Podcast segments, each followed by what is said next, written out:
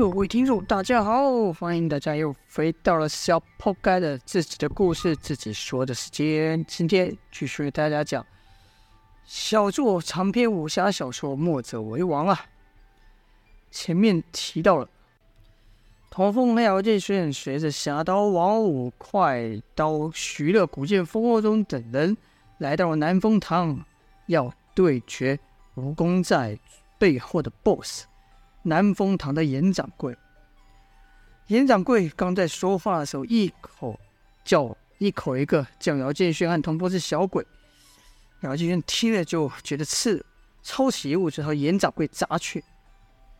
没想到那物快飞到严掌柜面前时，严掌柜不慌不忙的拿起桌上的筷子一挥，啪，把那物打掉了。原来这严掌柜也会武功啊！严掌柜就把。眼光朝姚建轩跟童风两人看去，问道：“小鬼，他们是给了你什么好处，让你们跟他来捣乱？”童风则说：“替天行道，让你无法做这害人的买卖，是我们的本分。”姚建轩则说：“老子想干啥就干啥，还需要和你这马脸解释吗？”严掌柜则说：“哼，走江湖做买卖，打打杀杀，谁不为利？你们收钱了吧？这样。”不管他们承诺给你多少钱，我都加倍。你们拿了钱就给我走人，我也不害你们追究那债子的事情，如何？就听童风正义凛然的说道：“我们才不是为钱而来。”严掌柜摇摇头说：“哎呀，看不出来你这么崇高啊！该说你是天真还是愚蠢呢？那你呢？”说着呢，严掌柜后面那一句是问姚建勋的，姚建勋就说。哎呀，既然你能出得起这么多钱，倒也不是不能考虑啊。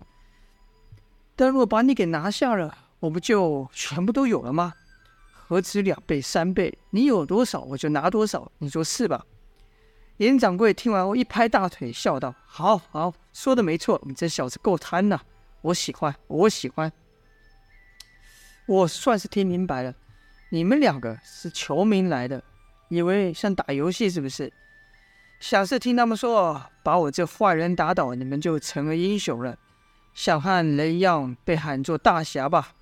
想过这大侠隐士吗？我理解，年轻气盛嘛，谁不想出门？我年轻时也和你们一样。听到是通风赤道：“谁和你一样？即便不出名，我也会这么做。”严掌柜说：“哼，天下间只有墨徒会去干那吃力不讨好的事情。”你们几个可不像是墨徒啊！话锋一转，严掌柜又道：“要说替天行道、为民除害的话，那你们首先要动手的，就是你看，你们首先要除的，就是站在你们身旁的那几人。”听闻听此言，王五等人脸色一变，那握刀之手突然紧绷，说道：“别听他胡说。”严掌柜继续道：“你们想想啊，我手下既然在山上做药，那总得有人把药材送给他们吧？”做好药，也总得有人拿回城里来卖吧。我南风堂的人可不干这事，但这事总有人去做。你们猜做的人是谁呢？童风和姚建勋听严掌柜这么一说，不禁朝王五等人看去。没等王五说话，快刀徐乐就回道：“我们就是不愿再替你干这黑心事了。”严掌柜说：“啊，徐乐徐大侠，你不顾你妻子了吗？他的病好了吗？”不用再服药了吗？还有你古剑风火中，你妹妹的腿不医了吗？只要再上过两次虚伪凝胶，她的腿就可以痊愈了。哎呀，那药材可不好找啊！若是过了十天不上药的话，你知道会如何吧？童风和姚建勋听到这里都咦了一声，没料到这三人都有把柄在对方手上，那他们还烦什么呢？严掌柜跟着对王五说道：“王五。”你不会忘记了吧？这无忧丸可是当初在治你儿子的怪病时所意外发现的药方。若不是这药，你儿子早就不知道死几百回了。就听王五凄然的说道：“你不要再想利用我儿子来控制我。他活着，你像死了。这一断药便风华的自残，我只恨我自己没提早下手，让他多受了这么多苦。”严掌柜一听，发出了啧啧之声，说道。你杀了你儿子啊！虎毒尚无食子，没想到你比老虎还狠心。这我算是看走了眼了。王五并不回话，算是默认了。严掌柜又朝其他几人看去，其他人也是一样的神色。严掌柜最后把眼神落在风二中的身上，说道：“你妹妹啊，再过一段时间就能有大好人生了。你就这么狠心剥夺她的人生吗？你的良心可是用你妹妹的未来换的。你这样做，还敢说自己是正义的吗？”童风不可置信的说道：“他，他说的是真的吗？”眼看风波中徐乐被严掌柜说的有些心虚啊，垂兵刃的手是微微放下。严掌柜一副胜券在握的样子看着王五，那是嘲笑，是轻蔑的眼神。王五再熟悉不过，每次他说不想替严掌柜办事时，都被这样的眼神看着，好像严掌柜已经牢牢掌握他的人生一样。严掌柜大喝一声说道。还听他废话什么？当初下手时我们就没退路了。今日不是你死就是我亡。说着，提起刀就朝严掌柜冲去。徐乐等人一听，也各持兵刃攻上。而另一边呢，鬼蝙蝠铁螳螂也立刻出战迎敌啊。严掌柜只像没事的般笑道：“我知道你们为什么烦我了，你们是想把你们的愧疚感发泄在我身上吧？懦夫，一群懦夫啊！” 呵呵。王五和徐乐。朝铁螳螂攻去，风二中则是要拦住鬼蝙蝠。童风见状也想上前帮忙，却被姚建轩给拉住。姚建轩低声说道：“别急，师弟，等等，这姓王的也没对我们说实话，看来里面还有许多的猫腻。”铁螳螂使的是镰刀，以刁钻取胜，可他对手王五跟徐乐都是大刀大挥啊！铁螳螂的兵刃短少，一时近不了身。另一边，鬼蝙蝠对上风二中，风二中却不使他擅长的剑，从腰间抽出一对一对镰刀，待鬼蝙蝠腿一到，便快速朝他的腿勾去。如此，任鬼蝙蝠腿再快，怎及得上风二中以静制动、以守待攻的打法呢？刚一交上手，王五这边就看似克制了铁螳螂等人，逐渐王五等人早把对方的招式摸透，并且练好了克敌之法。严掌柜见此情况，仍是老神在在的说道。哎呀，看来你们为了今日算下足了苦功啊！不错不错，他的手下铁螳螂鬼蝙蝠有伤在身呐、啊，只是服了大力丸勉强支撑。没多久，铁螳螂就被王五震掉了兵刃，鬼蝙蝠的双脚又再度中招。王五偷眼看严掌柜，提防他身后的莽黑牛出手，却看莽黑牛一点都没有出手的意思，似乎毫不在乎他的弟兄铁螳螂跟鬼蝙蝠等人。王五喝道：“你真以为我们不敢下手吗？”说罢，一脚。踢倒铁螳螂，跟着上前一踩，刀就抵在铁螳螂的脖子上。这时严掌柜站起来了，但他不是要出手，反而是拍手，啪啪啪。严掌柜笑道：“好啊，你下手啊！他死了，另一个人活不了。”随着严掌柜的拍手声落，一个年轻女子被带上来，就看那女的走路一跛一跛，似乎脚有受伤。那女的不是别人，正是风二中的妹妹风一平啊。风二中一看风一平，惊讶的喊道：“你你怎么会在这？”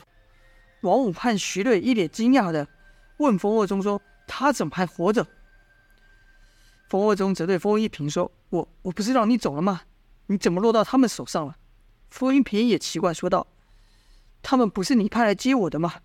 严掌柜听到此事，大笑几声说道：“你们真以为你们那些小动作我不知道吗？”整个龙城，上至县上至县长，下至行脚的车夫，哪个家里不生病？哪个家里没有我南风堂的病人？你妹的腿我治好一半，另一半就看你的表现了。风二中不知所措的看了看王五，又看了看风一平，又看了看严掌柜。